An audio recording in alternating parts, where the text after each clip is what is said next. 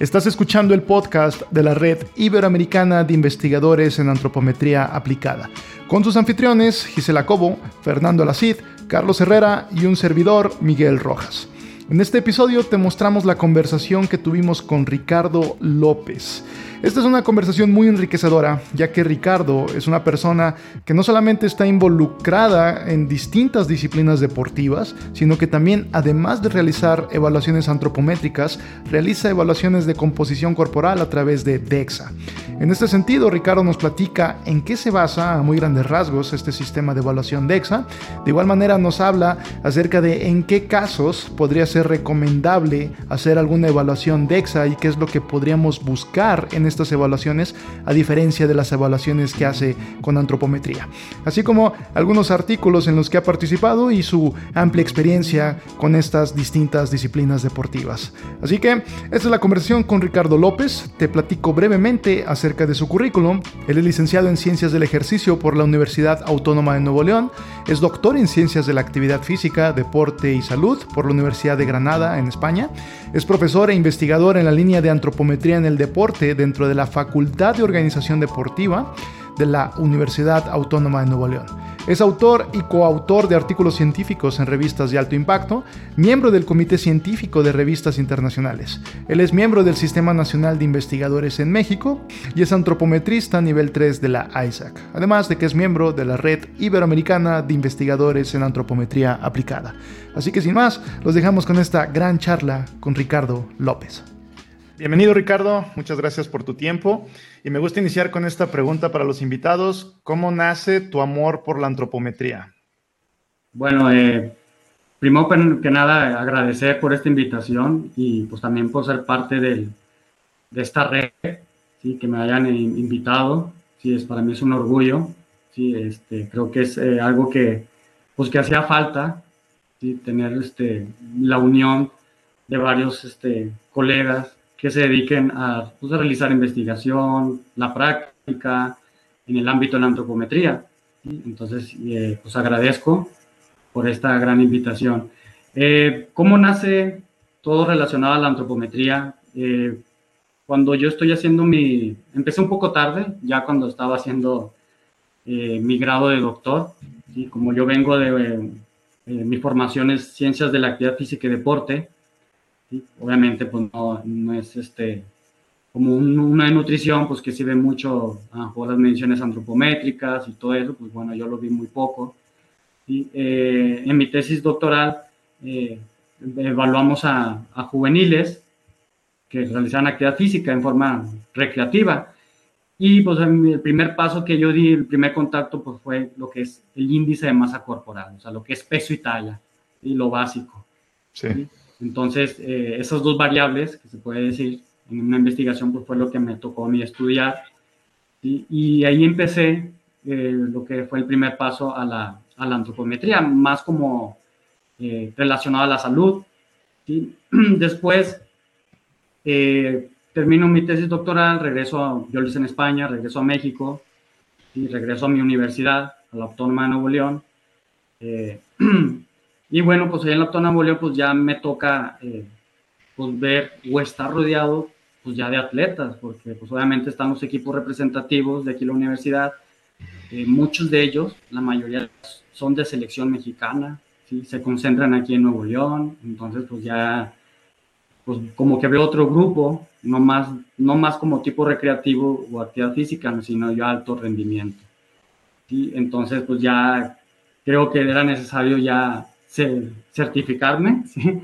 para ya empezar a hacer no solamente peso y talla, entonces pues ya empiezo a, a, pues a certificarme con Fernando Ferreiro y, pues hasta llegar al nivel 3 donde pues ahí conocí a, a Carlos y a, y a en, en, Buenos Aires, en Argentina.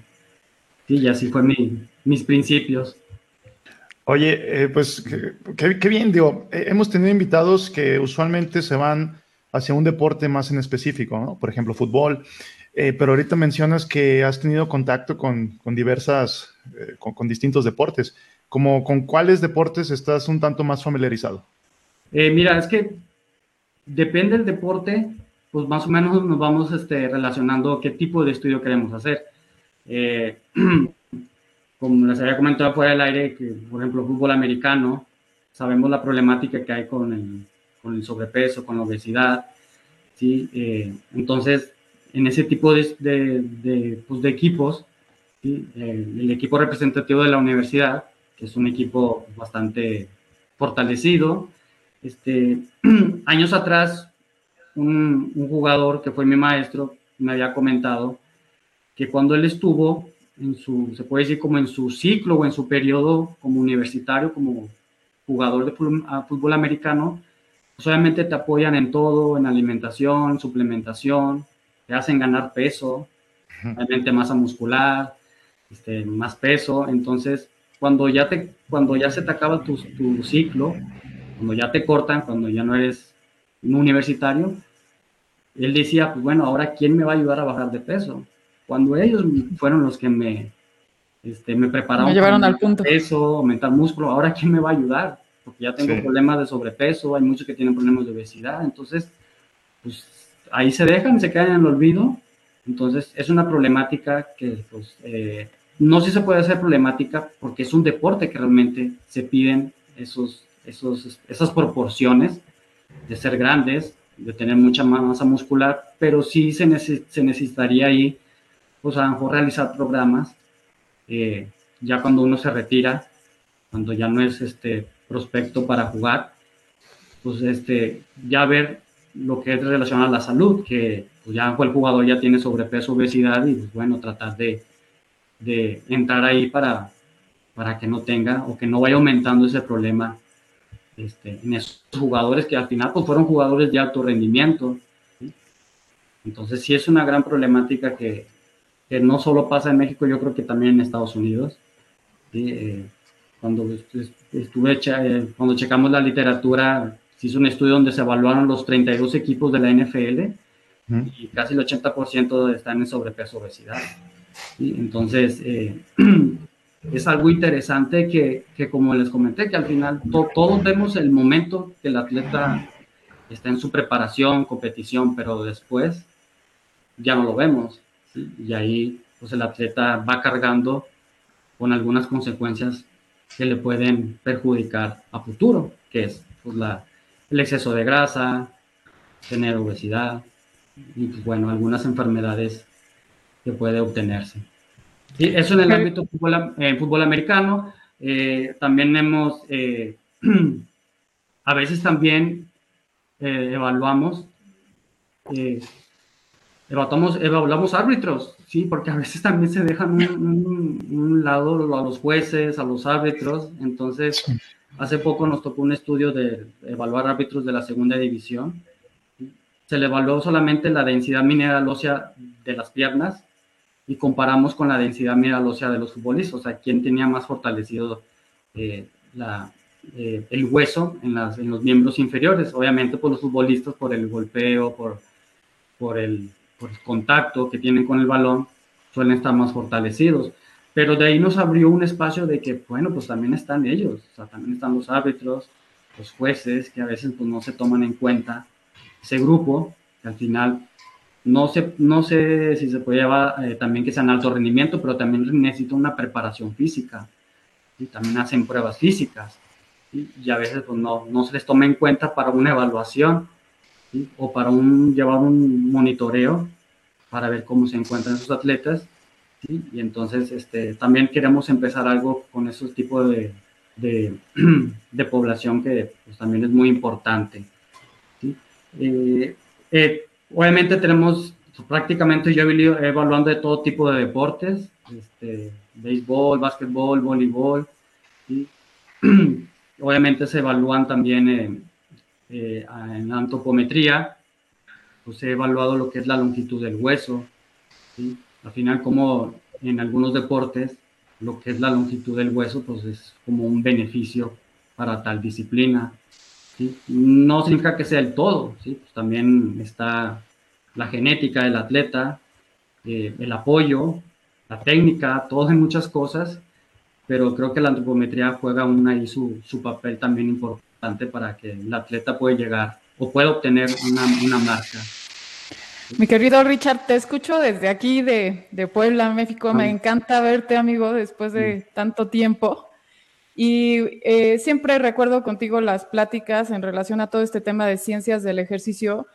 Eh, me parece interesantísimo lo que estás haciendo en el sentido de ya evaluar la salud, cuando sabemos que muchas veces el tema de rendimiento deportivo a ciertos niveles se aleja de, la salud. Y este punto donde tú estás diciendo, a ver, ¿qué pasa con el atleta después de que termina su, por así decirlo, su carrera profesional, su pico profesional o ese momento álgido donde está a tope y lo sueltan, ¿no? Desde un, desde un décimo piso, por así decirlo. Y sí, como tú mencionas, este, el tema de tan frecuente, digo, yo aquí en la, práctica lo veo en las transiciones donde están siendo atletas universitarios y de repente entran a la vida laboral y el, el deporte se para por completo, ¿no? Y justo lo que mencionas, el problema de sobrepeso, el problema de obesidad. Me, surge una duda, amigo, porque este, pues obviamente son factores eh, de salud que, se consideran, pero sí me gustaría saber cómo casas esa evaluación que tú también haces en relación a indicadores de salud y salud ósea, o sea, cómo lo estás haciendo, porque sabemos que desde la antropometría, pues sí medimos longitudes, medimos diámetros, y entonces, ahora sí que hablando de una densitometría, ya es otro rollito. Claro. Sí, sé cuáles serían como los estándares, ¿no? Por ejemplo, a mí también creo que me interesaría saberlo mucho en qué estándares te basas como para decir, ah, aquí está acorde a esta densidad mineral ósea se considera adecuado, por encima de esta desviación estándar, que es como se analiza, ¿no? Generalmente, Richard. Sí, bueno, igual agradecer aquí ya a Carlos por, estar aquí.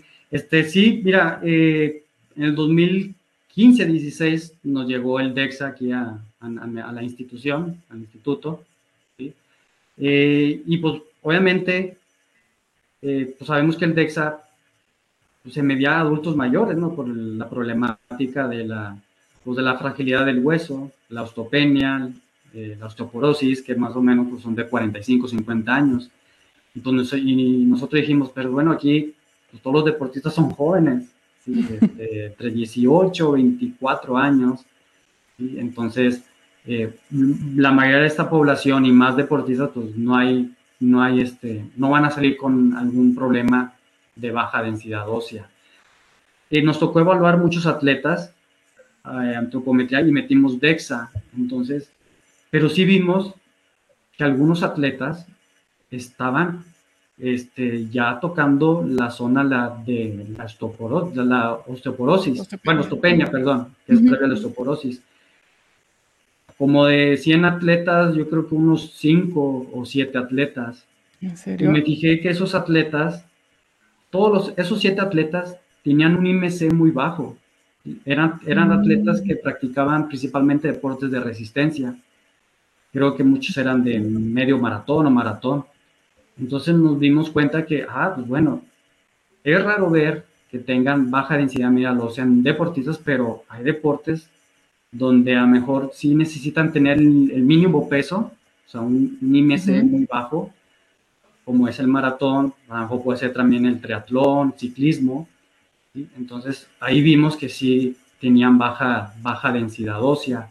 Entonces, pues sí nos preocupamos mucho ahí porque pues, obviamente joven, deportista, pues lo mejor es que esté sano el atleta, o sea, no, claro. no es que tenga nada de, de, de o sea, entonces sí checamos mucho ahí, entonces pues ahí nos surgió muchas dudas y qué hay que hacer con esos atletas, entonces pues es, es algo que a futuro queremos hacer eh, con ese tipo de atletas.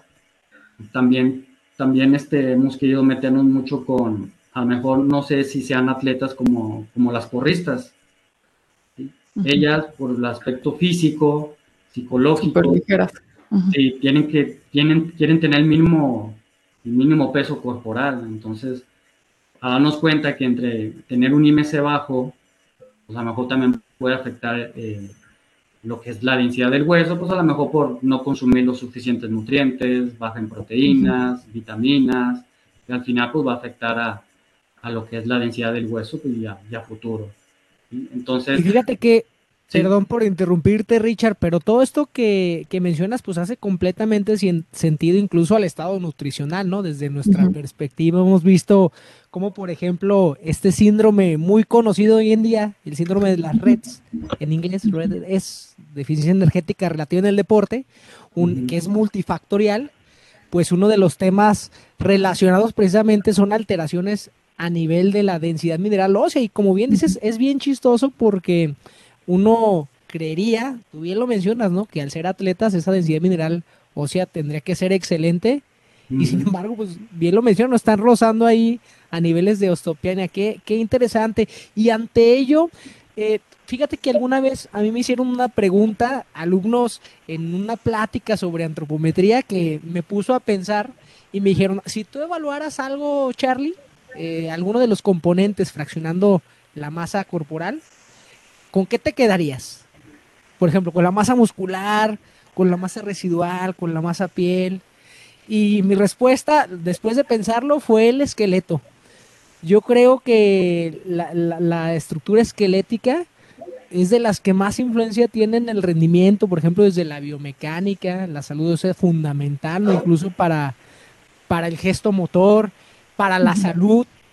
Y creo que ese enfoque que tú le has dado, pues a lo largo de tu trayectoria y en tu investigación es, bien importante. Creo que en México se hace poco porque eh, la tecnología muchas veces es una limitación. Qué bueno que lo tienes ahí.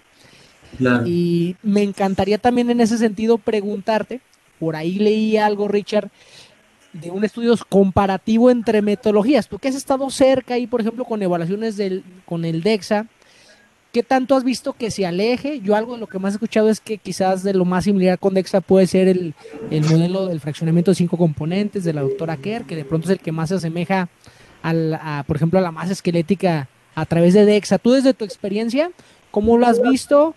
Este, sabiendo que son metodologías diferentes, este, ¿con qué te quedas de una? ¿Con qué te quedas de otra? ¿Qué similitudes has visto entre ambas? Fíjate, eh, eh, el DEXA, pues obviamente, eh, a veces también eh, no solamente nos, fijamos en el mineral, porque bueno, el DEXA también te da grasa, te da por región. Entonces, sí, a veces hemos comparado con la antropometría, algunas fórmulas, qué tanto se relaciona con el resultado de la grasa del DEXA. Y hay una fórmula que, a lo mejor ustedes la han, escuchado, que es la de Durni, que es una fórmula que fue validada en población general y tanto nosotros como otros estudios siempre ha sido la, la, fórmula que más, este, más se acerca a lo que es al, DEXA. Entonces, eh, sí, eso es muy importante ver también. Esa grasa, Richard. Sí, la masa grasa. comparar entre un método a otro. Eh, obviamente, eh, si tú me dices, pues bueno, si quieres medir grasa, músculo, pues ¿qué prefieres tú? Pues yo prefiero la antropometría. ¿sí? Porque a veces el DEXA, pues, no te da masa muscular, te da la masa magra. Que sí pueden, puede ser un indicador, si la masa magra eh, tiene un cambio, pues puede ser, un indicador que sea de la masa muscular. Pero sí, en el ámbito de la masa muscular, masa grasa, pues sí me voy con la, con la antropometría. Y claro, eh, como tú ahorita lo, mencionaras, lo mencionabas, pues todo, luego, luego lo que queremos saber es cuánto músculo tengo para subir y cuánta grasa tengo para bajar. Pero dejamos un lado lo que dices tú, el esqueleto. Eh, yo creo que desde que fui a, a, Argentina con ustedes, cuando los conocí, Francia, pues sí también toma mucho en cuenta lo que es el esqueleto con el, índice músculo óseo, o sea, cuántos kilos de hueso tienes para ver pues, cuál es tu estándar de la masa muscular. Entonces, al final yo creo que el, esqueleto, pues, más o menos en cuestiones de la salud, te va a decir tu proporción y también en el ámbito de, de rendimiento, pues sí, también te va a decir, eh, como lo mencionabas ahorita, de algunos movimientos biomecánicos que te vayan a servir. Entonces, ahí pues sí, el esqueleto a veces lo dejamos a un lado, si la estructura ósea, la masa ósea, lo dejamos a un lado sin tomar mucho en cuenta eso. Entonces, sí, sí, es, sí es, muy, es muy importante para mí porque a mí me ha servido mucho. Eh, he evaluado también eh, no solamente la longitud del hueso, sino también el, ancho del hueso, o sea, el diámetro del hueso. ¿Sí? también hicimos algún estudio que personas que tengan... ¿Sí, Ah, no, no, adelante, Richard. Sigue, sigue, continúa, perdón. Este, ah, bueno, el, diámetro del hueso, personas que tienen más ancho el hueso, pues tienen más previsión a tener un porcentaje más elevado de, grasa. Y eso lo hicimos con deportistas. Entonces, ya imagínate, ya en población general, entonces, pues al final sí es, sí es algo que se debe tomar en cuenta porque a veces eh, sacar el, como el peso ideal, pues solamente utilizamos la estatura y no usamos la estructura del hueso. Fíjate, eh, eh, Richard, a todo esto que comentas, algo también que quería aprovechar, incluso para proponerte y en esta alianza que bueno, que son siempre estos podcasts. Por ahí hace un tiempo, eh, el año pasado específicamente, recibí la invitación de Diego Bonilla para colaborar en un artículo de revisión que titulamos Índices antropométricos simples para monitorear cambios en la composición corporal. Y específicamente a mí me tocó la parte del desarrollo del índice de masa grasa relativa.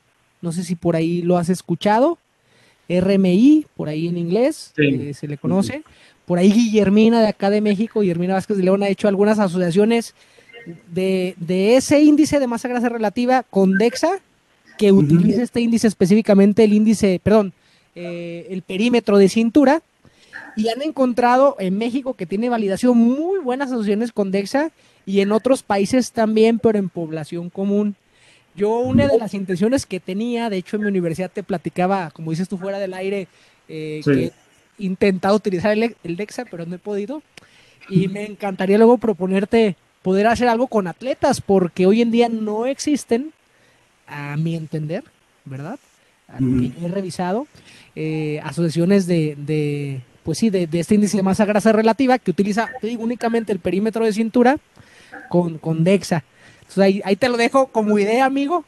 Y ojalá algún día podamos hacer alguna colaboración porque como que ha ganado mucho repunte este índice y creo que hacia el futuro, cada vez que estamos un poquito más cercanos con este tipo de tecnologías, pues se requiere o se busca, ¿no? Cada vez más empatar, buscar estas asociaciones, ver cómo acercarnos un poquito de una mejor manera a los goles estándar. Oye, amigo, yo quiero aprovechar porque pues tú tienes tu juguete de Riquillo desde hace siete años. Entonces, este, pues la verdad es que sí me gustaría, hay mucha gente en la audiencia que no todo el mundo se dedica a la antropometría, también hay público en general. Si nos pudieras compartir un poquito de lo que, o sea, como regresarnos más a qué es el DEXA, qué mides con el DEXA, porque me está resultando fascinante el hecho de que tú ya estés eh, teniendo hallazgos de ciertos tipos de, deporte como es el deporte de endurance, donde podría, o sea, como que es una alerta para, para un cribado, por así decirlo, en, cuanto a presentar osteopenia y a diferencia, por ejemplo, de alguien que tenga como más eh, deportes de fuerza, potencia, que también me gustaría saber qué encontraste, ¿no? Entonces, primer pregunta, ¿qué es el DEXA, no? Si no las puedes así como, como explicar. Bueno, este, el DEXA, bueno, como se llama, es una densitometría, es un equipo, ¿sí? donde la forma de evaluar es a través de un escáner. Y, eh, es algo sencillo de hacerlo, ¿sí? es costoso el equipo, sabemos lo, que debe costar. Eh, obviamente el DEXA, eh, como les había comentado, se empezó a utilizar mucho para adultos mayores porque un, un resultado muy importante que te da es cuánto mineral hay en tu hueso. Entonces, eso te da la, qué, tan frágil es el hueso de, en, personas, principalmente adultos mayores, porque obviamente van perdiendo mucho mineral.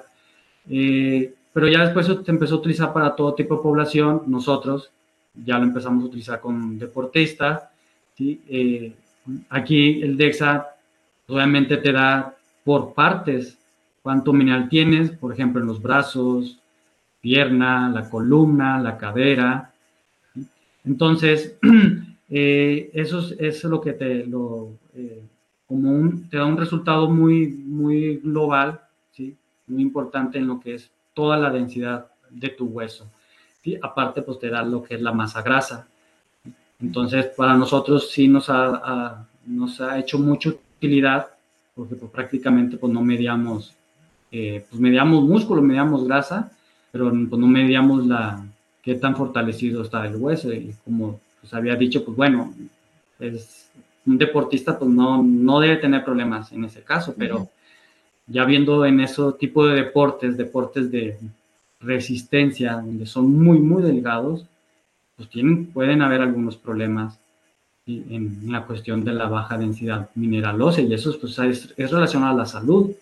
Entonces, pues sabemos que, ah, porque corres un maratón, significa que estás totalmente sano y a lo mejor no. no es así, entonces, pues sí, se necesita evaluar eh, todos esos aspectos que son muy importantes. Entonces, desde esa perspectiva, o sea, tú sí recomendarías, por ejemplo, cada cuánto se hiciera un maratonista, por ejemplo, una evaluación de DEXA, porque pues la antropometría como quiera la podemos hacer, pues sí, para medir su longitud de hueso, su ancho de hueso, pero pues nunca sabemos la densidad mineral, o sea, obviamente. Entonces, este, ya con ese hallazgo, como, ¿cuál sería tu propuesta en ese sentido? Bueno, ahí lo importante es que, pues, obviamente, eh, al no cubrir un maratón, pues un atleta de ese tipo, pues, obviamente gasta mucha energía. Claro. Y a lo mejor no cumple los requerimientos nutricionales que requiere y deja a un lado eso. Entonces yo creo que ahí donde hay que tomar mucho ojo ahí es la cuestión nutricional. Aunque sea un deporte muy exigente, donde se requiera mucha, este, mucho rendimiento, mucha energía, pues estar viendo tener a lo mejor un nutriólogo, y que ese nutriólogo pues obviamente esté monitoreando, ah, eh, que esté consumiendo lo que realmente debe consumir, porque a lo mejor por gastar mucha energía no consume lo suficiente y pues, ahí no estás fortaleciendo lo que es el hueso. Y entonces ahí sí, sí, ahí tiene que ver mucho lo que es los aspectos nutricionales. Entonces, porque obviamente, pues al tener un índice de masa corporal muy bajo, pues claro, afecta al hueso. Oye, Ricardo, ahorita escuchándote me surge la duda, no sé si, si tengas el dato. Digo, nada más como contexto para los que nos escuchan. Eh, como bien dice Gise, hay una diferencia entre la densidad mineral eh, ósea y la masa ósea estimada, ¿no? Que podemos con, estimar con medidas.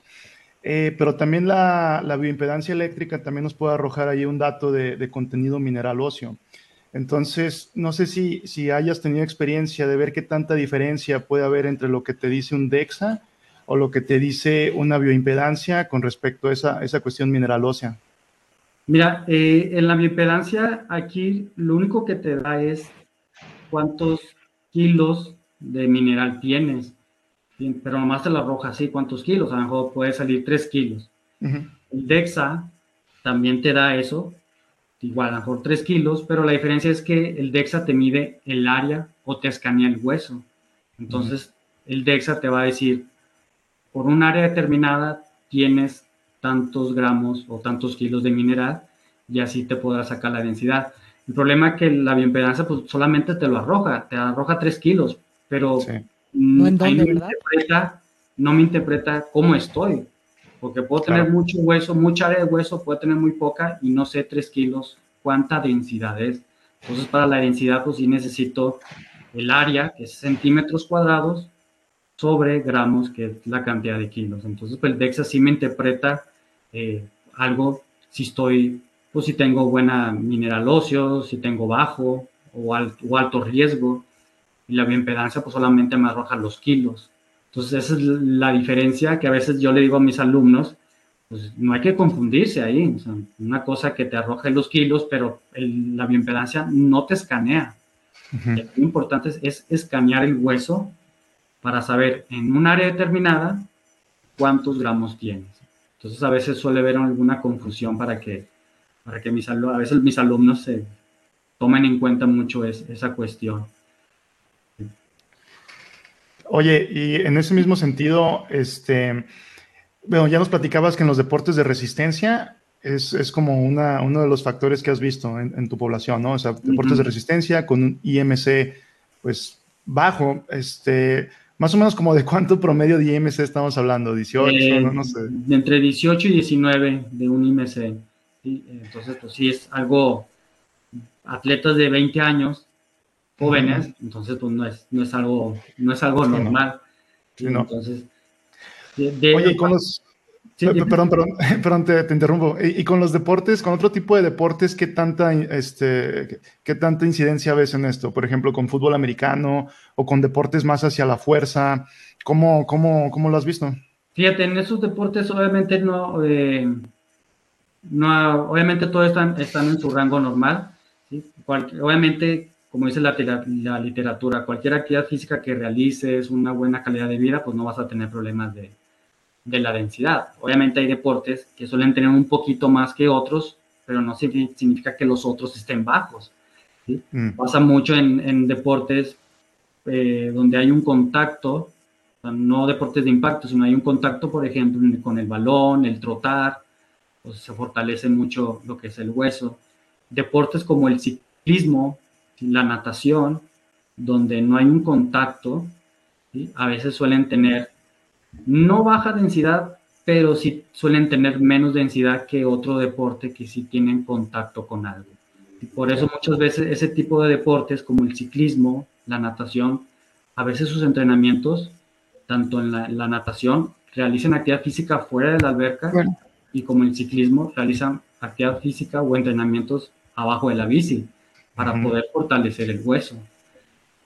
Pero no tiene que tener baja densidad ósea.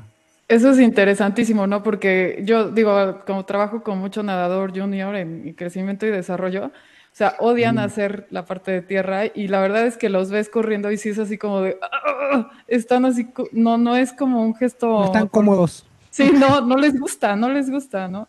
Y lo que comentas, o sea, no es que vayan a tener densidad mineral, o sea, más baja, pero pues no hay esa exposición Oye, amigo, fíjate que me, sigo así como que ciclada en ese sentido.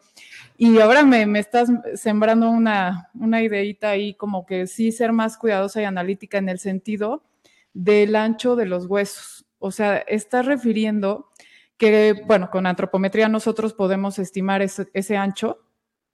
La expectativa sería que esa persona puede tener como más... Em, riesgo, por así decirlo, de tener más masa grasa? Sí, obviamente, pues alguien que tenga eh, a través de la antropometría lo que son los diámetros, obviamente una persona que es de huesos anchos, que a veces muchos dicen que no existe ese, esa, ¿cómo es esa palabra? Pero sí, sí hay personas de huesos anchos. Por ende, pues esa persona pues va a tener más, más peso corporal, va a tener a lo mejor un poquito más de masa muscular, más grasa, pero ya hablando en el porcentaje de grasa, pues sí, suelen tener un, poquito más. Si nosotros, eh, checando con, eh, con población deportistas. Yo por eso le digo a mi mamá, ahí breve paréntesis, que yo no soy gordito, ¿verdad? Sino soy ancho de huesos. este, pero bueno, también es importante, o sea, muchos justifican eso de que ser de huesos anchos anchos, tengo un, IMC de sobrepeso y obesidad. pero sí, ese tipo de población, de, entre más ancho sea el hueso, este, pues más tienen a tener porcentaje de grasa. Eso lo vimos con deportistas que son jóvenes. a medida que la masa esquelética es mayor, ¿no? Simplemente hay más asociación con una mayor masa corporal, ¿verdad? Sí, claro. Entonces, nosotros lo hicimos con deportistas jóvenes, entonces queremos también ver qué pasa ya con, población general, qué pasa con población ya un poco mayor, y porque a veces pues, pues la calidad de vida de un deportista es muy diferente a la calidad de vida de, un, de la población general.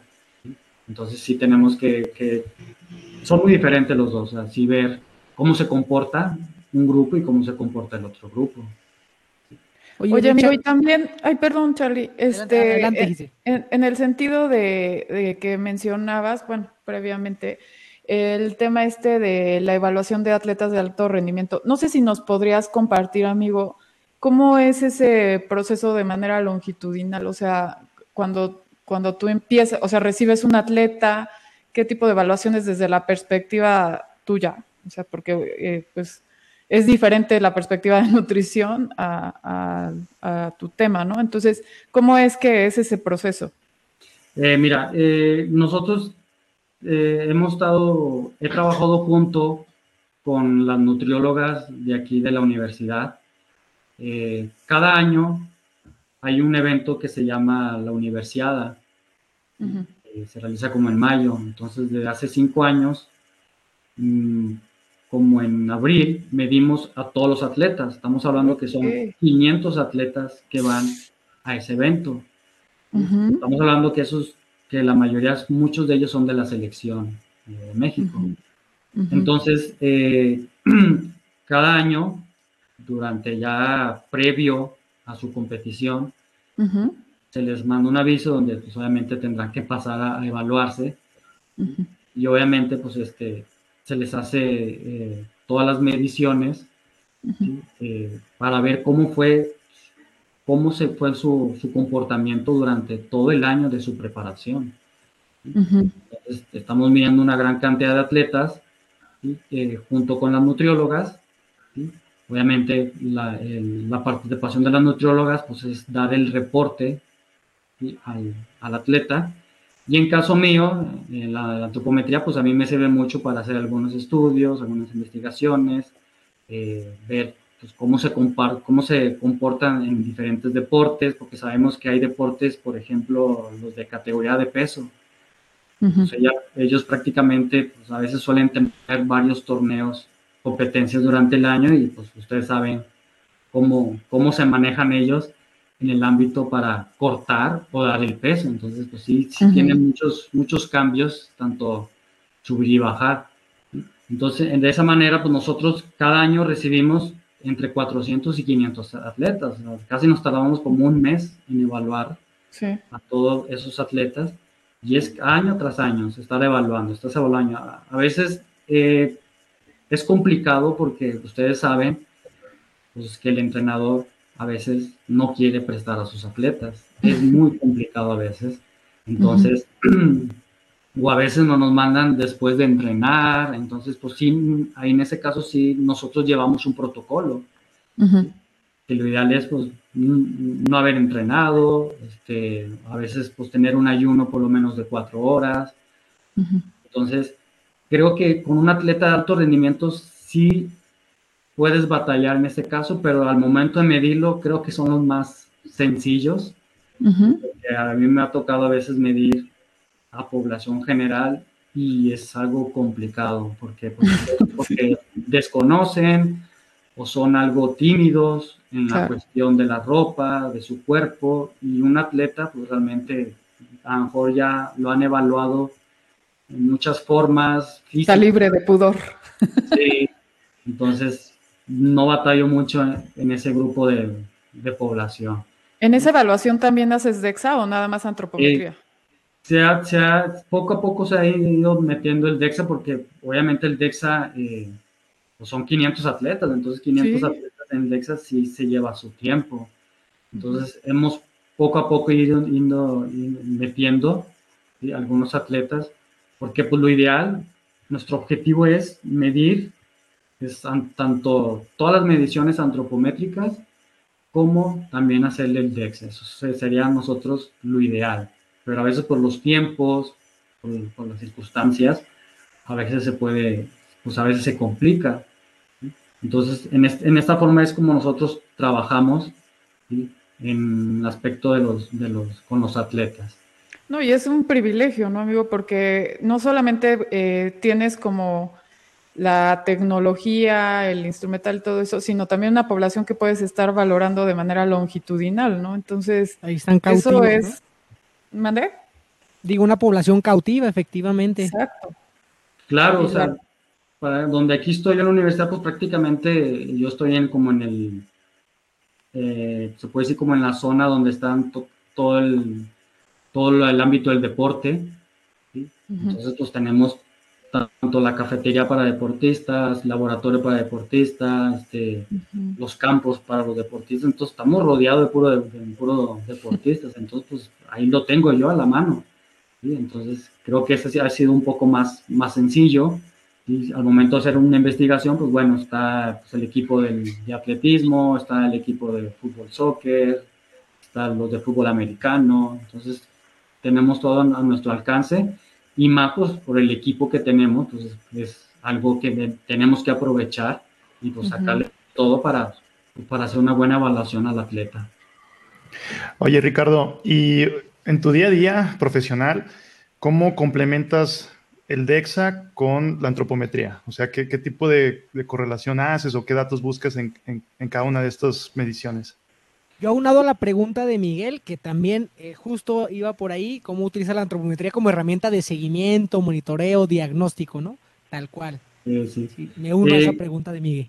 Fíjate, eh, alguien había, no sé qué, alguien había comentado que pues, por el, DEXA, por ser un equipo muy caro y todo, pues, pues, no todo le vas a hacer DEXA. O sea, a lo mejor alguien quiere saber nomás porcentaje de grasa y va DEXA, DEXA, DEXA, ¿no? Pues también está la antropometría. Yo utilizo más el DEXA para si voy a evaluar densidad del hueso. Aunque me dé grasa el DEXA, pero si yo nomás quiero saber grasa, yo le hago una antropometría. Entonces, este, yo lo, es como yo lo manejo. Si yo quiero en este estudio evaluar eh, cómo está su densidad, pues bueno, yo utilizo el DEXA.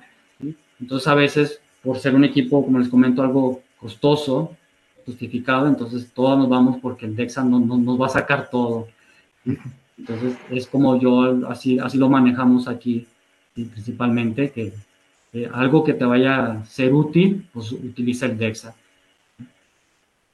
Oye, y, no sé, para ver si entendí bien, entonces, Durnin es la que has visto este, de las ecuaciones para estimar grasa que correlaciona más con DEXA. Sí, sí, la ecuación de Durnin. Eh, en la literatura buscamos con eh, algunos escaladores y nosotros lo hicimos con fútbol americano y sabemos que los de fútbol americano pues, tienen su porcentaje de grasa si es algo elevada.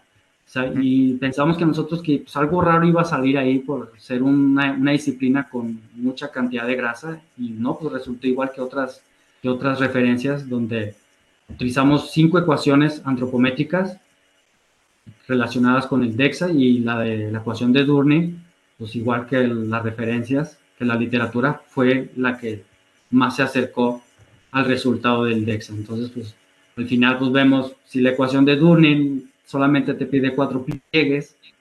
Pues imagínate cuatro pliegues a comparación con el DEXA, creo que es más rápido hacerlo los cuatro pliegues. Claro, no, además la, tiene por ahí la ventaja de utilizar los logaritmos clásicos de C y M y con un solo de esos pliegues conocidos, tríceps, bíceps, subescapular o cresta ilíaca, poder estimar también la adiposidad, ¿no? Fíjate que yo tuve por ahí algo de experiencia también con la ecuación de Durning, específicamente trabajando con algunos nadadores y después los llevamos a comparativa con análisis de DEXA y también eh, funcionó bastante bien en esa población. Este, creo que es una ecuación que de pronto tiende a, ser buena en ciertas instancias y en otras alejarse, porque la característica de origen de Durnin es bien diversa. Estamos hablando con una población casi de 500 personas, 250 hombres, 250 mujeres, algo así. Y evaluaron todo, ¿no? Deportistas, personas con sobrepeso, obesidad, chile, mole, pozole, decimos por aquí en México. Y de alguna forma, algunas veces correlaciona bastante bien, ¿no? Y digo, en mi caso, los nadadores, cierto, amiga, yo trabajé con algunos nadadores de aguas abiertas, este, que generalmente tienen más adiposidad. Ahora que Richard dice lo de fútbol americano, que generalmente son poblaciones que tienen un poco de más adiposidad, como que ahí he visto, mira, aunado a lo de Richard, que puede correlacionar bien. Aunque con algunas, por ejemplo, bien chistoso con algunas otras ecuaciones, por ejemplo, Yujas, muchas veces se queda a la mitad. Por ejemplo, con Yujas te sale un 12% de grasa, con Durdin un 24%, ¿verdad? es muy curioso eso. A mí me surge ahí como que nada más el, tema de los pliegues que estás tomando, ¿no? O sea, porque ves que pues sí tenemos como la, la, la región inferior del cuerpo, no se está, este... Evaluando eh, todo, ¿no? Ajá, o sea, prácticamente es tronco y, y tren superior, ¿no? Entonces, por ejemplo, en el tema de las mujeres, no sé cómo vieron esa correlación, este Richard, porque pues las mujeres por naturaleza tendemos a almacenar más grasa gluteofemoral. Fíjate, en mujeres todavía no, no, lo hemos checado porque obviamente lo hicimos con jugadores de americano. Y sí, como tienes razón, pues prácticamente son cuatro pliegues de la parte tronco superior y pues deja de lado la parte inferior. Para el hombre creo que es genial, ¿eh? Genial, claro.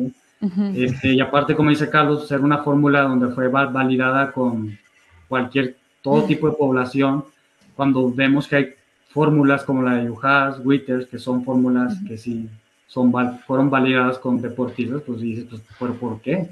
porque la de Lunin sale casi igual que, el DEXA. Entonces, pues son cosas que uno se queda ahí viendo, pues bueno, qué es lo que pasa. Y, mucha, mucha también que dejamos al lado, pues es la técnica de medición también. Entonces, para eso sí se necesita, por ejemplo, el DEXA, pues bueno, el DEXA solamente nadie mete mano. muchos me dicen, bueno, ¿qué es mejor, DEXA o antropometría para la grasa? Bueno, es que la antropometría tiene que ver mucho la técnica de medición. Y no tienes el método. claro, entonces, y creo que cada método, tanto el BOTPOD, la bioimpedancia, la antropometría, pues tiene su protocolo, tiene sus cosas en contra, sus cosas a favor, que hay que saber todo eso, que no es, no es algo tan sencillo y que si hay un protocolo, pues hay que seguirlo. Oye, en el DEXA, por ejemplo, ¿qué factores podrían estar afectando el resultado? O sea, ¿qué debas como considerar? En la antropometría pues, los tenemos muy claros, pero... Sí, el DEXA, por ejemplo, traer cosas de metal a veces, que a veces traigas, eh, traes en el short, a lo mejor algo, algo de metal, pues lo, ahí lo va a detectar como mide la densidad, entonces la densidad del metal es, algo, sí puede variar. Estás más fuerte. Eh, al tomar mucha agua también. Eh, también afecta. Sí, también afecta. Eh, ya hablando de sobrepeso, obesidad, pues tener una gran cantidad de grasa, a veces el escáner pues no alcanza pues, a escanear todo lo que es el, cuerpo. Y, bueno, hablando del DEXA, en otras partes como en Estados Unidos, pues ya hay DEXAs más anchos, hay DEXAs más largos nosotros batallamos con jugadores de voleibol. Son muy largos, casi de dos metros. No cabían. Pues hasta de ratas, ¿no? He visto en estudios también que hacen de pronto con ratas long Evans o, este clásicos.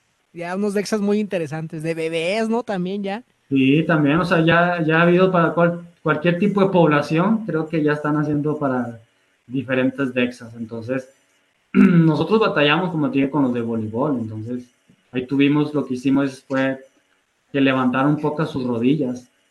O sea, como que se doblaron un poco. ¿Mm? Eran muy altos. Sí, dos metros, que estoy diciendo que eran de dos metros los atletas. Entonces, sí, a veces nos podemos encontrar esas circunstancias que pues, a veces se nos va a hacer algo difícil. Ricardo, me estoy, me estoy llevando cosas muy interesantes de esta charla. este, una de ellas, a lo mejor y para destacar algunos puntos, si, alguien tiene un paciente que hace deportes de resistencia con un IMC de 18 o un poquito más, quizá un poquito menos, vayas a hacer un DEXA, ¿no? O sea, sería una recomendación pertinente. Vete a hacer un DEXA y vamos a ver cómo andas. Sí, claro, y pues, obviamente son deportes de mucha resistencia, sabemos lo que es un maratón, un triatlón, a veces en el ciclismo, que pues, son deportes de mucha exigencia.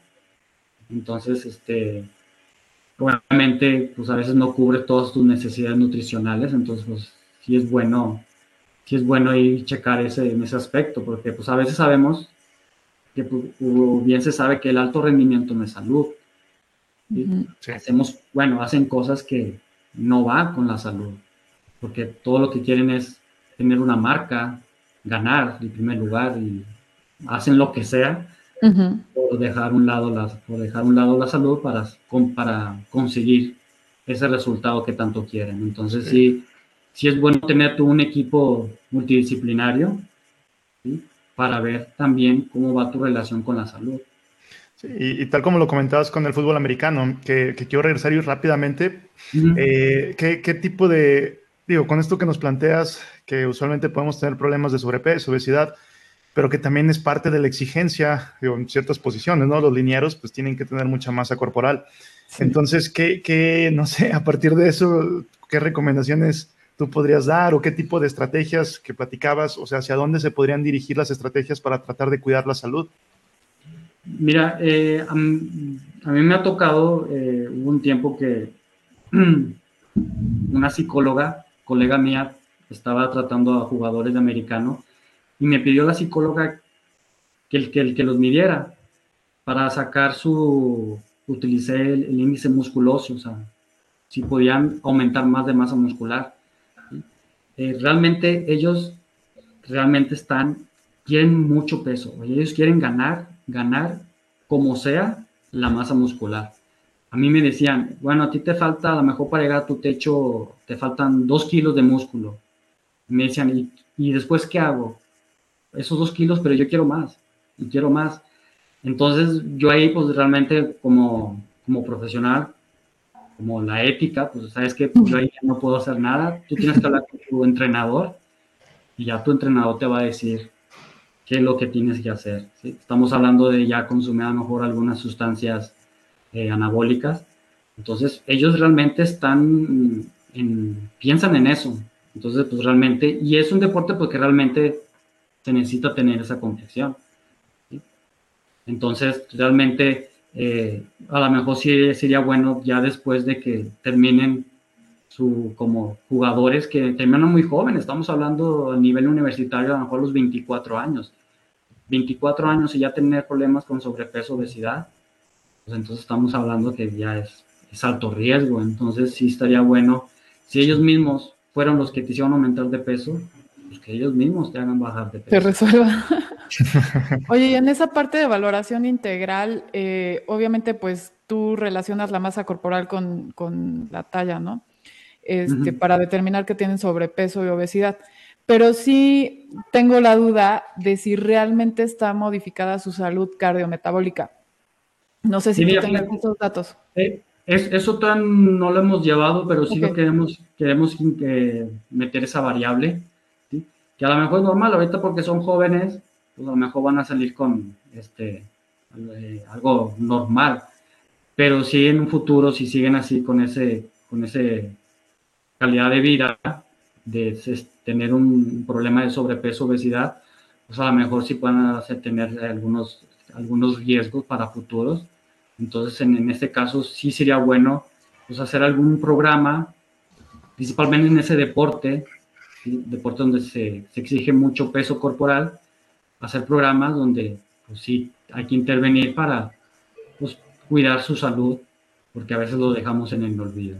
Entonces, eh, es lo que pasa mucho en el alto rendimiento. Sí. a veces ya se, se, acaba su etapa y el que tenga una mala calidad de vida, pues bueno, va, va a tener problemas de salud. Sí. sí o, o quizá también, digo, se me viene en mente que que tengan en cuenta su genética y hasta dónde puede dar, ¿no? Quizá alguien con un, no sé, diámetro bilocrestal más grande, pues podría ser un mejor liniero sin tener que forzarla tanto. claro, sí, sí. Hay un mensaje desde el inicio. Sí. En la cuestión de la antropometría, sí, eh, ellos pues sí se fijan mucho en eso, en que sean de huesos anchos, porque entre más hueso tengas, más ancho tengas el hueso, pues más masa muscular, pero ellos a veces quieren más, más y más. Y, pues es parte, o sea, es parte de, esta disciplina, ¿sí? es parte de esa disciplina que pues realmente pues no, no podemos hacer nada en la cuestión de la salud. Entonces ya sería ya esperarnos ya cuando dejan de, de, competir y ya intervenir ya los programas para, para mejorar un poco la salud.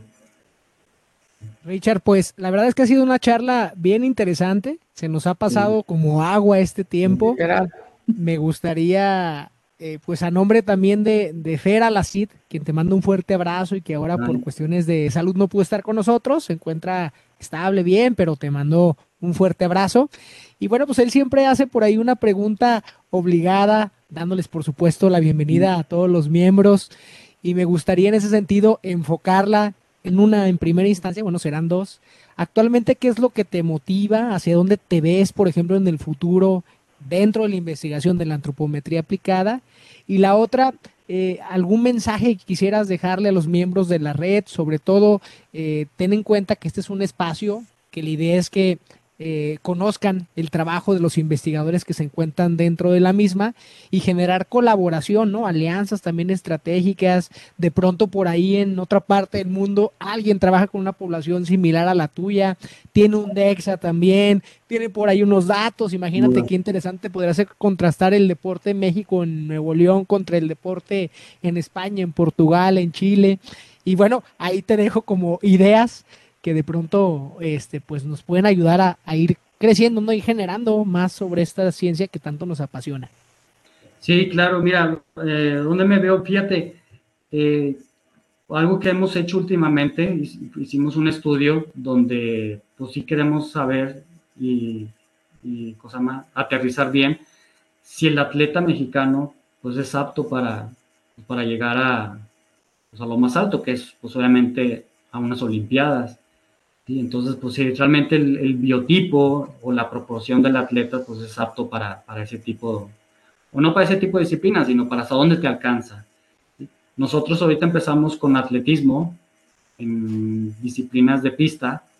Hizo un estudio donde se evaluó la genética del atleta, se evaluó el entrenamiento, la técnica de entrenamiento y se evaluó la composición corporal, que yo entré ahí. Entonces realmente en lo que se refiere a la composición corporal, eh, en ese estudio estaba el número uno de México de 100 metros. Pues realmente hablando de, la, hablando de la, longitud del hueso, la estatura, pues tiene una, tiene una estatura de uno, no me acuerdo, unos 75. Si tú los comparas, solamente hablando de la antropometría, no hablando de la genética, solamente hablando de la antropometría, si lo comparas, por ejemplo, me voy a ir muy lejos, Usain Bolt, él medía 1,93. Entonces, pues en ese aspecto, en ese deporte, pues es, sabemos que es muy importante la zancada, la longitud de la pierna. Entonces, en ese aspecto sabemos, pues a lo mejor que el, el atleta mexicano pues no tiene esa proporcionalidad de lo que es la estatura, ser muy alto, entonces pues va a ser complicado pues que un atleta mexicano pueda estar en la final de los 100 metros en, los Olímpicos. Y como estoy repitiendo, solamente estamos hablando de la composición corporal, todavía faltan los resultados porque todavía estamos en eso de la genética, si realmente tienen la genética para, para algún deporte de fuerza un deporte de resistencia. Eh, y lo otro que es la técnica eh, del entrenamiento, la calidad de vida, si realmente el entrenamiento aquí en México, los entrenadores, pues si son para, para que el atleta llegue a, lo más lejos. Entonces, como digo, al final la antropometría es algo que no te va a hacer que seas eh, élite, pero sí es muy importante ya que hay que sacarle lo, eh, eh, provecho. Creo que Usain Bolt le sacó provecho a su zancada. Creo que Michael Phelps le sacó provecho a la longitud de su tronco, a la envergadura de sus brazos. Entonces, y vemos que en México, pues a lo mejor sí vamos a batallar. No, aquí vamos a batallar un poco. No significa que a lo mejor sí hay de esa complexión, pero son muy pocos. Entonces, en ese cosa. Será el mejor del, del estado, del país, pero difícilmente el mejor del mundo, ¿no? Todo eso Fíjate que es un tema bien interesante, ¿no? Que hoy en día le han conocido, le nombra mucho el tema de optimización morfológica, ¿no? Claro. Y creo entonces que vas bien encaminado sobre esa línea. Sí, entonces hay, hay como dices, pues hay deportes que pues, realmente a lo mejor por, eh, por porque bueno, no que piden, sino la complexión tiene que ser alto, eh, la zancada larga, entonces a lo mejor el mexicano muchos no lo tienen, entonces pues, sabemos que a lo mejor no van a llegar lejos. Hay otras disciplinas que sí, que sí son, sí son, este, que no te piden mucho eso y así a lo mejor sí podemos llegar un poco lejos. Entonces, saber de antemano, pues que realmente que la morfología del, del, de la población en México, pues a lo mejor no es apto, o no que sea apto, pero no podemos llegar muy lejos. Podemos ser buenos para otras cosas, ¿no? O, no llegar muy lejos. va a estar difícil. Sí, no me lo, no, no, no, no nos des tan, tan feo el panorama, amigo. Claro, entonces, este, obviamente si nos, si nos comparamos con Jamaica en 100 metros, pues obviamente tanto la genética, tanto la complexión, pues son muy diferentes. Entonces, pues sí, ir aterrizando todo eso pues, realmente como nuestra complexión. Y como repito, no son todos los deportes. Hay algunas disciplinas eh, que sí toman mucho en cuenta lo que es la longitud del hueso y obviamente la estatura. Entonces, en ese aspecto sí quiero meterme un poco más si realmente pues, somos aptos en, en, esa forma de, de, evaluar al atleta. Búscanos la disciplina, amigo, por favor, para que no nos dejes el corazón roto.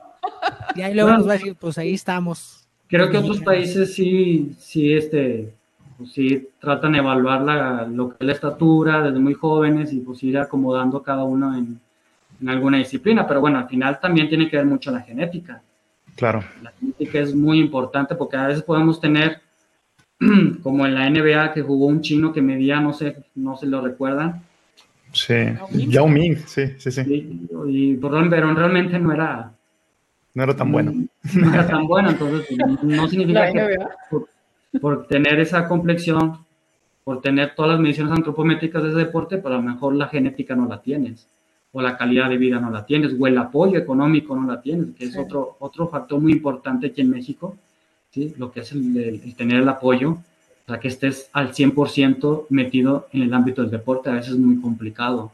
Entonces son muchas cosas que tenemos que tener en cuenta en, en, en este país donde vivimos, que es México, no sé si en otros países a lo mejor, obviamente Estados Unidos, algunos países de Europa, Rusia o Australia, pues obviamente es totalmente diferente el apoyo al deportista que en otros países. Entonces sí, eh, yo creo que desde muy joven sí hay que evaluar para ir viendo dónde te puedes encontrar, evaluar la genética para ver pues, qué, tipo de deporte, si es fuerza resistencia. Entonces sí, sí se necesita mucho este, evaluar y obviamente empezar desde muy, muy jóvenes. Oye, pues me parece increíble ese estudio. Eh, sin duda que va a tardar algún tiempo, por, pero lo que va a arrojar es sumamente valioso para tener una idea clara, con evidencia en la mano de, a ver, los mexicanos no somos tan buenos en esto, pero quizá en esto otro podemos echar más recursos y que haya más este fomento más hacia esas, digo, ya en un nivel competitivo, a lo mejor más fomento hacia allá. Entonces me parece increíble, Ricardo. La verdad es que ha sido una charla eh, bien, bien, bien interesante. Te agradecemos mucho que estés acá y te agradecemos tu tiempo. Y bueno, no me queda más que despedir este podcast, invitando a toda la audiencia a que nos siga en las redes, Riva 2 también las plataformas de podcast, Spotify, iTunes y alguna que otra más por ahí, pero en las principales ahí estamos. Y pues listo, entonces de nueva cuenta, Ricardo, muchísimas gracias y pues quedan abiertas las puertas para yo, poder continuar la conversación si tú gustas en algún futuro no tan lejano, esperemos. No, muchas gracias a, ti, Miguel, a, a Gis, a Carlos por esta invitación y bueno, pues ser parte de esta red, pues a mí me orgullece mucho porque pues así conocemos conocemos a muchos colegas, muchos amigos y vemos cómo cada quien utiliza la antropometría desde varios ámbitos. Por ejemplo, yo en la salud, a lo mejor otros en aspectos mecánicos, biomecánicos, a lo mejor otros aspectos molecular. O sea, y es muy interesante conocer todo eso y poder este, este, intervenir en muchas cosas. Entonces, agradezco antemano y muchas gracias por todo. A ti, amigo, muchísimas felicidades. Un fuerte abrazo, Richard, que sigas ese camino y estamos en contacto. Un gusto platicar contigo hoy. Hasta muy pronto. Hasta muy pronto, un saludo. Esperamos que este episodio haya sido de tu agrado y nos estamos escuchando la próxima semana. Gracias.